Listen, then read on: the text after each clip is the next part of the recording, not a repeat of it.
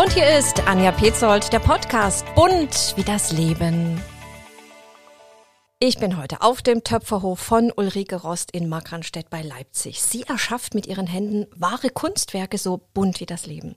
Und genauso bunt ist auch der Hof, auf dem sie sich kreativ und mit ganz viel Leidenschaft ihrem Handwerk widmet. Ein uriger Platz mit einer Werkstatt, Tieren, einem Laden, Gästezimmer und einem großen Garten, in dem auch Veranstaltungen stattfinden. Also kurzum, es ist ein Paradies für alle, die die schönen Dinge im Leben schätzen und lieben. Und sie hat sich ihren Traum erfüllt und macht andere Menschen mit ihrer Keramik glücklich. Hallo, schön, dass ich heute bei Ihnen sein darf, Frau Rost. Es ist Hallo. wunder, wunderschön bei Ihnen. Herzlich willkommen. Und vor allem, dass es jetzt geklappt hat, noch so kurz vor Weihnachten, ne? Denn jetzt brennt ja hier nicht nur der Ofen rund um die Uhr, sondern auch die Hütte. Wie bekommen Sie jetzt momentan alles unter einen Hut? Das frage ich mich jeden Tag neu.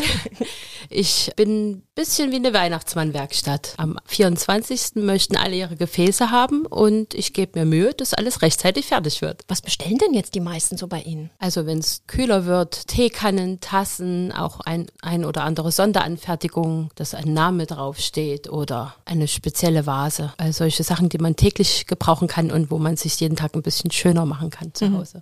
Haben Sie denn noch einen Geschenketipp für die Männer? Was mögen die Frauen jetzt besonders? Also Rotweingefäße, Tassen, Kannen? Haben Sie da noch einen guten Tipp für alle, die jetzt noch was suchen? Weinkelche sind dieses Jahr irgendwie so ein kleiner Geheimtipp. Also- ein schönes Weinglas zu Hause sich gemütlich machen. Aber Sie sagen jetzt Weinglas. Es ist ja Keramik. Wie geht das jetzt mit dem Weinglas? Das habe ich mich jetzt tatsächlich geschmunzelt, weil meine Kunden immer sagen, ich möchte ein Weinglas kaufen und Ja. natürlich haben wir hier Keramik und keine Gläser.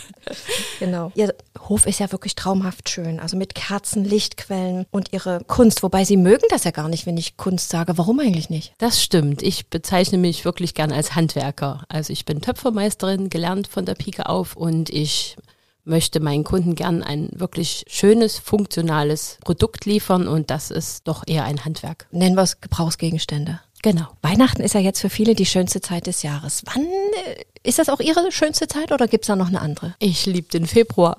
Warum denn Februar? Da ist ja alles vorbei. So ist es. Und ich habe dann Zeit, meine eigenen Entwürfe zu arbeiten und nehme ich dann mal, wenn ich es schaffe, 14 Tage raus und drehe neue Gefäße, die ich mir überlegt habe und neue Designs. Apropos neue Designs, neue Gefäße, seitdem Sie 16 Jahre sind, also seit 32 Jahren töpfern Sie. Haben Sie da trotzdem immer noch neue Ideen? Also eine Kanne ist ja eine Kanne und eine Tasse ist eine Tasse, denkt der Laie. Das stimmt und ich werde nie fertig mit Ideen.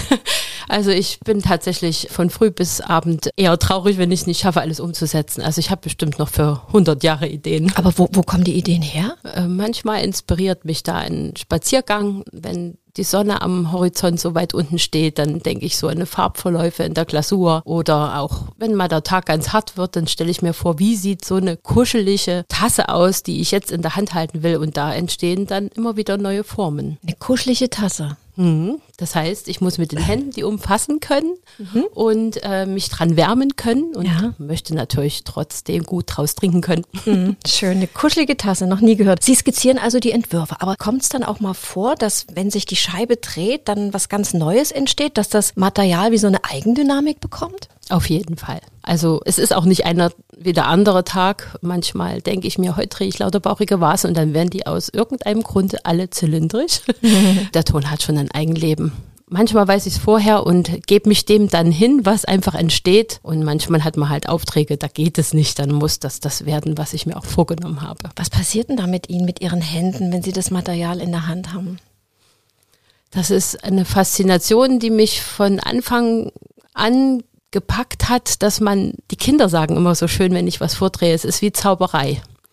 Und es fühlt sich auch wirklich so an. Also man kann einfach aus nichts etwas erschaffen. Das ist ein richtiges Glücksgefühl. Also ich kann mir nichts Schöneres vorstellen. Schön. Und wo kommt der Ton her? Wo kommt das Material her, mit dem Sie arbeiten? Mittlerweile kommt er aus dem Westerwald. Ich habe jetzt einen Ton, der so hell weißlich ist, weil die Glasuren so schön hell und leicht darauf wirken. Wir haben hier in Mitteldeutschland sehr häufig einen rötlich-braunen Ton und da sehen die Glasuren natürlich dann alle auch sehr irden aus, weil der Ton immer durchscheint. Und ich liebe jetzt einfach mal so dieses leichte Helle. Und deshalb bin ich jetzt im Westerwald gelandet. Seitdem Sie 16 Jahre sind, also seit 32 Jahren töpfern Sie. Das wurde Ihnen ja sozusagen in die Wiege gelegt. Ihre Mutter war Töpferin und Autodidaktin. Welche wertvollen Tipps hat sie Ihnen denn für Ihre Töpferkarriere mit auf den Weg geben können?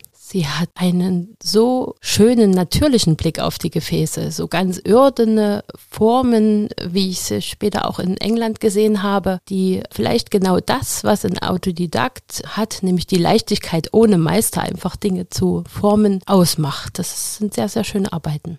Haben Sie Ihrer Mama viel zu verdanken? Auf jeden Fall. Ich würde nicht hier sitzen, wenn ich jetzt sie nicht gehabt hätte. Wie schön, dass Ihre Eltern Sie so unterstützt haben.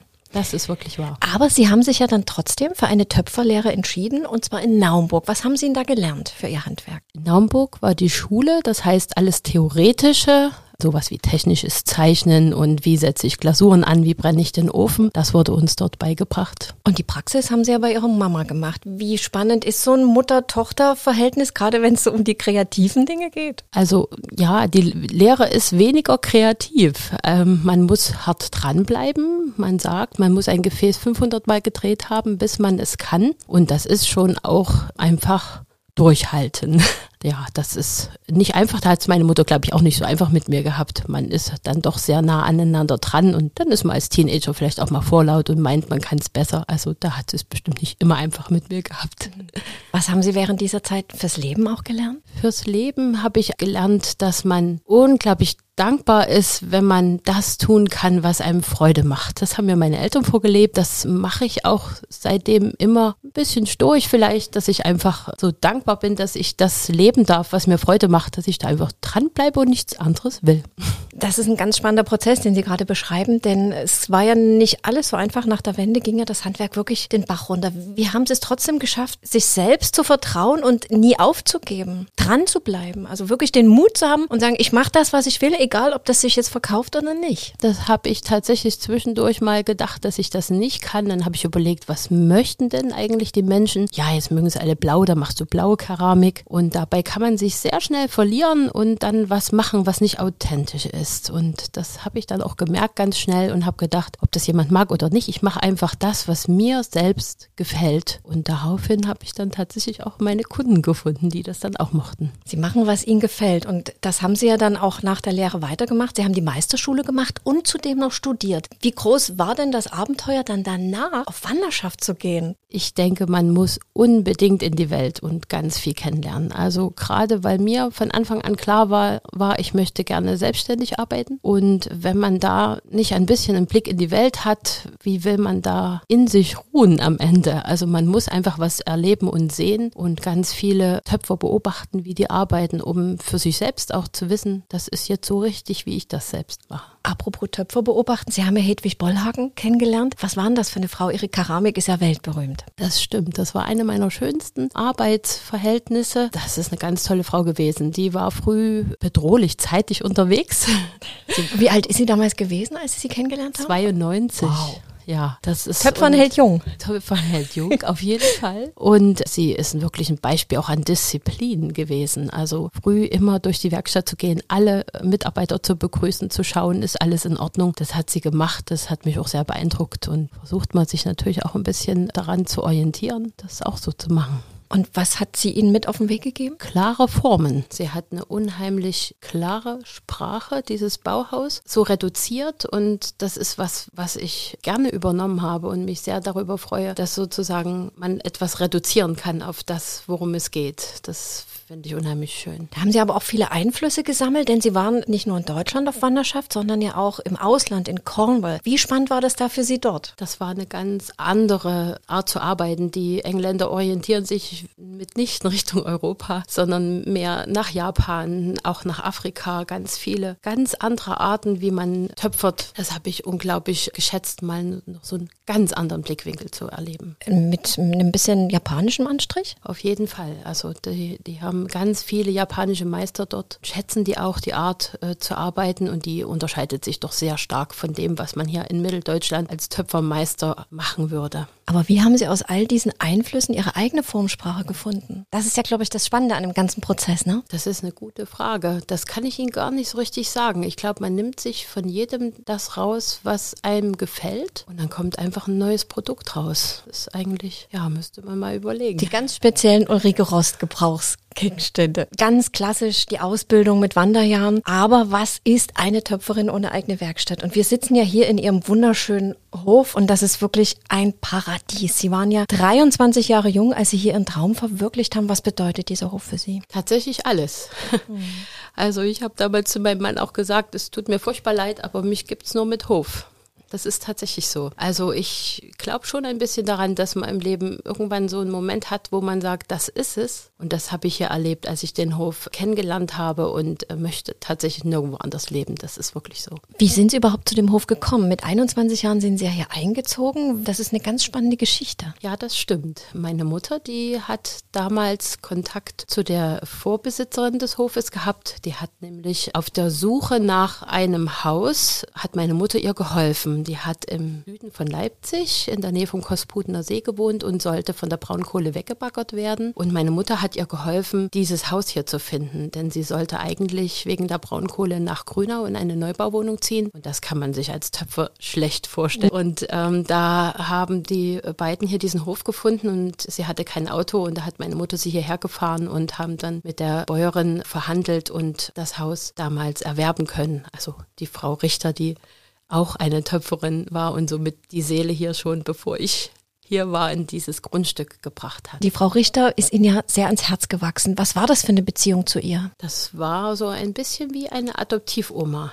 Also über zwei Generationen hinweg habe ich sie äh, sehr bewundert dafür, wie sie ihr Leben lebt, auch so in der Stille, so alleine auf diesem großen Hof hat sie ja hier gelebt und auch ihre Arbeiten, sie war ja Keramikerin, haben mir sehr, sehr gefallen. So war es eigentlich einfach ein schönes Leben und Leben lassen. Ich habe mich mit ihr unterhalten, sie hat mit mit mir gesprochen. Wir haben uns auch alleine gelassen. Also es war ein sehr, sehr angenehmes Miteinander. Und so ist es dann auch dazu gekommen, dass sie mir den Hof irgendwann angeboten hat und hat gesagt, wenn ich dir den zu einem guten Preis mit lebenslangem Wohnrecht und Pflege anbiete, würdest du dann vielleicht diesen Hof übernehmen? Und da habe ich sofort Ja gesagt und war unglaublich dankbar, dass ich sowas, äh, mir sowas widerfährt. Das war wirklich schön. Gab es da eine pure Vorstellung von Ihnen, was mal aus diesem Hof werden sollte? Das hat sich tatsächlich schrittweise entwickelt. Also ich habe angefangen und erstmal die Werkstatt aufgebaut, habe auch einige äh, Dinge, die schon hier waren, äh, leider entsorgen müssen, weil die nicht mehr dem Nachwendestandard entsprachen und habe das wirklich ganz langsam. Also wir haben nie einen Kredit aufgenommen über die ganzen Jahre hinweg nicht, haben immer nur das wirklich, was uns möglich war und ja, so ist das gewachsen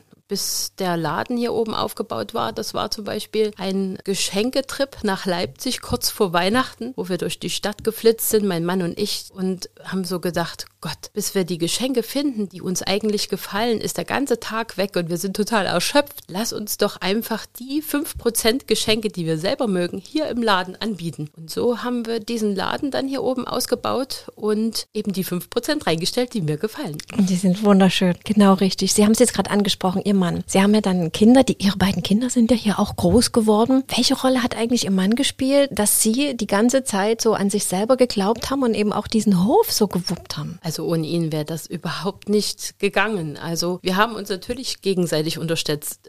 Wir sind zur selben Zeit im selben Jahr selbstständig. Ähm, Sie haben zusammen die Meisterschule besucht, ne? Genau, da haben wir uns kennengelernt und haben dann zur selben Zeit angefangen. Aber wenn ich ihn nicht gehabt hatte, auch finanziell, das muss man einfach sagen, dann hätte ich das, diesen diesen Traum hier gar nicht erst beginnen können. Das ist einfach so. Und jetzt über die Jahre ist es halt so, dass ich dann auch ganz stolz bin und denke, Mensch, ja, geht, ich komme klar und das klappt aber nur, wenn man die Familie tatsächlich im Rücken hat. Das stimmt und da bin ich meinem Mann auch echt dankbar. Sie haben ja quasi das Talent von Ihrer Mutter geerbt, das kann man ganz klar sagen. Wie ist es denn mit Ihren beiden Kindern? Sind die auch so aktiv wie Sie an der Töpferscheibe? Als Kinder haben sie das schon gemacht, aber jetzt macht mein Sohn doch äh, lieber das, was der Vater macht. Der Vater macht? Macht? Der ist äh, technischer Modellbauer und mein Sohn macht das auch, arbeitet bei meinem Mann in der Firma und macht das wirklich, man sieht richtig, dass ihm das liegt und Freude macht. Das ist wirklich schön zu sehen. Und meine Tochter, die studiert, die ist erstmal jetzt langsam, kommt sie in die äh, Zeit, wo man äh, sich überlegt, was man werden will. Und ich glaube, Handwerk ist nicht ganz so ihr. Sie ist ein total theoretischer Mensch, ein Bücherwurmmädel. 20 ist jetzt, ne? Ist jetzt 20, genau. Und da ich selbst so unglaublich dankbar bin, dass ich mein Leben lang das machen darf, was mir Freude macht, würde ich meine Kinder immer in der Richtung unterstützen. Was auch immer es wird ist richtig. Ja, wer weiß, vielleicht wird eines Tages ihre Tochter hier trotzdem nochmal aufschlagen auf dem Hof und sagt, Mama, ich möchte jetzt gern die Geschenke für Weihnachten einkaufen. Wer weiß. Das weiß man nie. Die Welt ist erstaunlich. Wir werden sehen, was passiert. Frau Rost, wie, wie kommen denn Ihre Geschenke, Ihre ganzen schönen Gebrauchsgegenstände an den Mann oder die Frau? Eigentlich ausschließlich von hier aus. Also die Kunden besuchen mich und finden hier ihre Gefäße. Und zwei Läden nehmen meine Gefäße mit in ihren Laden auf und verkaufen die. Aber das sind jetzt nur ganz kleine Prozentzahlen. Tatsächlich äh, kommen alle hierher. Das ist schon, da ich selber immer wieder. Wie haben Sie jetzt Weihnachten noch geöffnet? Ich habe donnerstags und freitags immer bis 15 bis 20 und Sonnabend 10 bis 14 Uhr auf. Ansonsten kann man auch immer durchklingeln und sagen, Frau Rost, ich brauche unbedingt noch ein Geschenk. Und was machbar ist, mache ich gerne. Und Sie haben ja auch eine wunderbare Internetseite, da kann man sich auch alles anschauen, kann sich inspirieren lassen. Apropos inspirieren, der Hof, oh, jetzt scheint so schön die Sonne hier rein, das ist unfassbar schön. Ich sehe da gerade von hier, kann ich auf Ihren Hof schauen. Sie bieten ja da auch normalerweise viele schöne Veranstaltungen an. Was haben Sie da für ein Konzept sich überlegt, um auch den Hof optimal zu nutzen? Ja, also man muss schon theoretisch sich überlegen, wie man die Ziegel, die man gekauft hat, wieder bezahlen kann. Aber ich glaube, Klasse vor Masse. Also es gibt Jahre, da mache ich drei, vier, äh, fünf Veranstaltungen und es gibt auch ein Jahr, wo nichts passiert. Wenn mir das Gefühl sagt, das passt hierher, dann mache ich das. Es ist tatsächlich die Veranstaltung mehr so ein Spaß. Also Finanzen, das glaube ich, da muss ich vielleicht noch ein bisschen dran arbeiten. Aber da müsste man auch die Eintrittspreise so hoch machen. Also das ist mir wirklich wichtig, auch ein bisschen Kultur hier aufs Land zu bringen. Und da mache ich was mein Herz mir sagt, was gut ist. Was sind das für Veranstaltungen, die Ihnen ja ans Herz gehen? Also in der Weihnachtszeit hätten wir auch vor drei Wochen hier eigentlich ein schönes irisches Weihnachtskonzert gehabt, das dann hier oben im Laden so ganz kuschelig mit Glühwein und hausgebackenen Keksen stattfinden kann. Im Sommer sind es manchmal äh, Sommertheater. Goethe und die Frauen war sehr schön. Ja, schön. Ähm, dann auch Liedermacher, der Christian Hase hat tatsächlich mit 18 Monaten und dreimaliger Verzögerung im September diesen Jahres in unserer Scheune das Eröffnungskonzert gespielt, weil wir unsere Scheune saniert haben. Es ist ja alles denkmalgeschützt. Und das war, es, es sind schöne Momente, die machen Freude und da weiß man, wofür man das ja alles macht. Nun ist es ja zurzeit alles wieder ausgesetzt. Wissen Sie denn schon oder haben Sie eine Ahnung, wann Sie wieder starten wollen? Ja, das weiß man tatsächlich nicht. Ich habe gestern mal die Pressekonferenz des sächsischen Ministerpräsidenten zugehört. Das mache ich immer, um äh, zu verstehen, was sich so anbahnt. Und da denke ich mal, hm, vielleicht kann es im Januar wieder losgehen gehen. Glaub's nicht wirklich. Ich hoffe nicht, dass es wieder bis Mai dauert, dass ich wenigstens Kurse machen kann. Das wär, wäre schon auch wichtig. Aber wir werden sehen. Es gibt immer ein Türchen, was sich öffnet, wenn sich ein anderes schließt. Also ich möchte einfach mich nicht von dem Pessimismus anstecken lassen. Ich habe in den letzten Wellen gelernt, dass die Menschen mich nicht vergessen haben und ich viele kleine Situationen erlebt habe, die mich richtig gerührt haben, wo jemand gesagt hat, du kriegst jetzt 200 Euro Vorgriff und die arbeite ich ab, wenn ich dann meine Kurse wieder tatsächlich machen kann. Oder jemand kam und sagte, ich brauche unbedingt einen Leuchter, wo ich so dachte, wozu brauchst du denn eigentlich jetzt einen Leuchter? Und ich so den Eindruck hatte, die kauft das nur, damit ich jetzt was verdiene. Also da habe ich menschlich Schönes erlebt und ich glaube, wenn wir mal den Blickwinkel ändern und nicht immer nur jammern, dann es geht uns schon auch gut. Also ich glaube fest daran, dass mich meine Kunden und auch mein toller Beruf und die Freude daran durch diese Zeit trägt. Sie sind wirklich eine Kämpferin. War das immer schon so angelegt bei Ihnen? Was denken Sie, woher kommt das? Ist das die Mama, die da durchschlägt? Ich weiß nicht. Also sie ist auf alle Fälle auch eine Kämpferin und mein Papa auch. Ich kann es nicht sagen. Ich glaube, wenn man im Leben seinen Platz spürt, gefunden zu haben, dann will man da auch sitzen bleiben und das genießen. Also ich bin nicht blauäugig, man muss von dem, was man macht, leben können. Das ist auch nicht immer leicht, aber wenn man eine Arbeit hat, die einen glücklich macht, wie kann man da traurig sein. Das ist richtig. Und Sie geben ja Ihr Wissen auch weiter. Wie viel Spaß macht Ihnen noch das? Unheimlich viel Spaß. Also da ist tatsächlich irgendwo ein bisschen Lehrerin drin, zu meinem eigenen Entsetzen. Denke auch tatsächlich als äh, Meister meines Faches oder Meisterin meines Faches ist es wichtig, dass wir das Handwerk in ihrer in der Qualität auch in die nächste Generation bringen. Und wenn wir nicht zeigen, wie es geht, wie soll man dann lernen, was ist Qualität, was ist keine Qualität? Meine Werkstatt ist immer offen, man kann mir bei der Arbeit immer über die Schulter schauen. Ich erkläre auch die Sachen viel und ich mache auch Töpferkurse an der Drehscheibe, was natürlich auch nicht so mal eben ganz schnell gemacht werden kann. Aber ich mache das wirklich gerne und zeige den Menschen, wie das funktioniert. Und wer kann da mitmachen bei den Töpferkursen? Wie lange gehen die? Also erstmal von jung bis alt, alle. Sie haben auch Schüler, ne? Ja, ich habe Kinderkurse, mache auch Kindergeburtstage und Erwachsenenkurse, die regelmäßig jede Woche kommen, die jetzt auch sich freuen, wenn sie bald wiederkommen können. Und dann natürlich auch so individuelle Kurse, auch intensiv Drehkurswochenenden. Das ist auch was Schönes, wenn die Männer mal ein Geschenk brauchen und ein Wochenende frei. Damit können sie auf alle Fälle ihre Frau glücklich machen, ne? Mhm. Das ist, ja, das ist, da werden dann alle äh, bekocht und ich versuche mein Möglichstes, das Handwerk äh, näher zu bringen. Wie stolz sind Ihre Eltern eigentlich auf Sie? Also man muss dazu sagen, Sie sind 79 und 75 Jahre alt und sind ja auch immer noch künstlerisch. Was ist das für ein Gefühl oder wie ist das, wenn Ihre Eltern hierher kommen und, und sehen, was Sie alles geschafft haben? Ich glaube, die sind stolz auf mich. Der Apfel fällt ja nicht weit vom Stamm. Ich bin ja auch stolz auf das, was meine Eltern gemacht haben und auch machen. Und ich glaube, ja, stolz trifft es schon. Ihr Vater hat ja eine der letzten Steindruckereien in Europa gehabt. Was machen die beiden heute? Sie sind ja immer noch aktiv. Sie haben ja ihr Handwerkszeug noch nicht aus den Händen gelegt. Ne? So ist es. Also mein Vater, der geht jeden Tag mit Arbeitssachen in die Druckerei und druckt. Das ist äh, unglaublich. In Thüringen, ne? In Thüringen, in Wurzbach, genau. Und äh, sie bauen jetzt gerade ein Museum für künstlerischen Steindruck auf, um in die nächsten Generationen auch ein Vermächtnis dazulassen. Und das wäre wirklich wichtig, dass man nicht vergisst, wir haben ja Wurzeln. Ne? Irgendwann ist die erste Zeitung gedruckt worden. Alois Senefelder ist in Leipzig sehr aktiv gewesen und mein Vater, der hat wirklich da auch eine äh, gute Botschaft und zeigt Dinge, die wir nicht vergessen sollten. Und das bauen sie jetzt auf und ich hoffe, dass das weltweit die Anerkennung bekommt, die es auch verdient. Das wird eine schöne Sache. Ihre Eltern haben Sie all die Zeit unterstützt. Was können Sie Ihren Eltern jetzt zurückgeben und dabei helfen bei dem, was Ihr Vater jetzt vorhat? Das ist nicht so leicht. Sie sind ja weggezogen. Sie hätten auch zu mir ziehen können, dann hätten wir alles bündeln können. Also äh, das ist schon nicht so leicht. Aber es gibt einen Kunstverein dort und der äh, kümmert sich darum, diesen, diese Werkstatt in eine Stiftung umzuwandeln. Und da bin ich mit dabei und versuche natürlich auch auf die Entfernung hin einiges mithelfen zu können. Und ansonsten muss ich sagen, die beiden sind so voller Energie, die also ich kann mir noch gar keinen Ruhestand vorstellen. Die machen das gut. Großartig. Wie werden Sie Weihnachten verbringen als Familie? Tatsächlich dieses Jahr ganz klein, also die Kinder und mein Mann. Und die Eltern, die wollen ein bisschen Abstand haben, auch um nicht krank zu werden. Und äh, dann werden wir uns ganz zurücknehmen und mal genießen, dass keiner kommt und wir unseren Hof so ganz alleine genießen.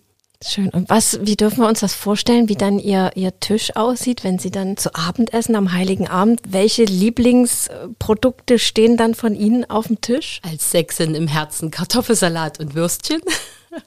auf jeden Fall und eine gute Dresdner Stolle auf jeden Fall auch. Und in welchen wunderbaren Gefäßen? Haben Sie da so Lieblingsgefäße, die Sie dann wirklich jedes Mal auf den Tisch stellen oder wechseln Sie, variieren Sie? Ich meine, Sie haben ja hier die größte Auswahl, die man überhaupt haben kann. Ne? Meine Kinder würden jetzt lachen, wenn ich nämlich sage, dass ich ein weißes Geschirr mit Goldrand von der Schwiegermutti dann immer raushole und die sagen immer, oh, wir wollen eigentlich lieber das Getöpferte, was wir jeden Tag nehmen. Tatsächlich, da steht nicht das Getöpferte drauf, sondern von der ich, Schwiegermutti. Ich habe jetzt schon die letzten zwei, drei Jahre mein Getöpfertes natürlich draußen gehabt. Vielleicht, wenn man den ganzen Tag und das ganze Jahr das Getöpferte Getöpferte hat, will man dann mal das Alltägliche anders an dem Feiertag haben. Aber tatsächlich lieben wir alle dann am Ende doch das Getöpferte lieber.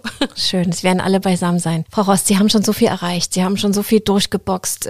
Was haben Sie noch für Pläne? Gibt es da noch was oder ist es auch so, dass man sagt, jetzt bin ich einfach auch mal zufrieden mit dem, was ich habe und erhalte das? Das trifft es. Es wird äh, sehr häufig immer höher, schneller, weiter, mehr Veranstaltungen, größere Veranstaltungen. Ich versuche gerade auch die Qualität zu halten, auch für mich selbst. Also wenn man dann zu viel macht und kann dann gar nicht dem gerecht werden, was man angeleiert hat, das wäre schade. Also ich bin tatsächlich sehr, sehr angekommen und bin sehr zufrieden, so wie es ist und dankbar, wenn ich so leben darf, wie es gerade ist. Sie sind Töpferin mit Leib und Seele. Was würden Sie anderen Menschen empfehlen, die jetzt vielleicht so ein bisschen durchhängen und sagen, oh, das ist eine schwere Zeit oder die auch mal zweifeln an dem, was sie tun? Wie kann man Mut machen? Ich glaube, man muss auf seine innere Stimme hören. Die Zweifel und dieses grummelnde Hass, der so unterwegs ist, der darf nicht von uns Besitz ergreifen. Also wir müssen doch mal ganz tief in uns schauen und merken doch, dass es uns gut geht. Wir haben es warm, wir können was essen, wir haben Menschen um uns drumherum, die wir auch dank der Technik viel näher haben, als es